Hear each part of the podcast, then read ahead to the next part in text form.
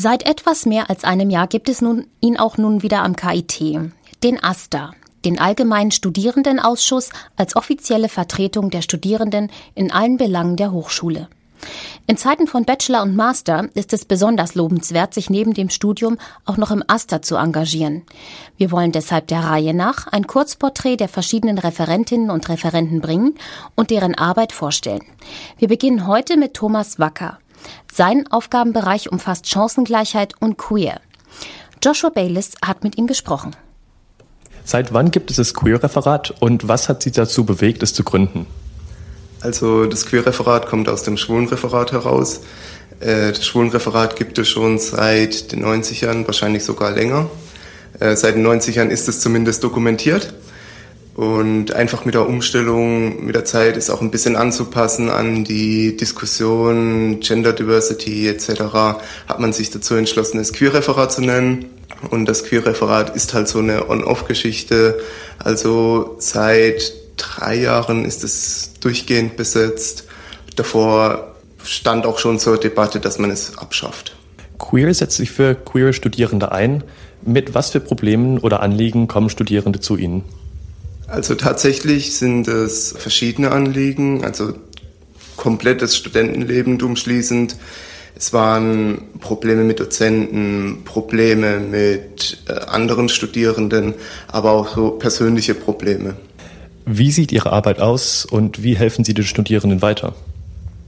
Also wir vom AStA, wenn wir Beratung anbieten, dann ist es eigentlich eher weniger Beratung als den Leuten die richtigen Ansprechpartner weiter zu vermitteln. Also zum einen dann eben, wenn es Probleme persönlichen Rahmen gibt, dann eben zur psychologischen Beratungsstelle des Studierendenwerkes, beziehungsweise wir sind auch eine anonyme Anlaufstelle. Das heißt, wenn es eben Probleme mit den Dozenten gibt, kann man sich auch gerne an uns wenden und wir wenden uns dann an die Dozenten.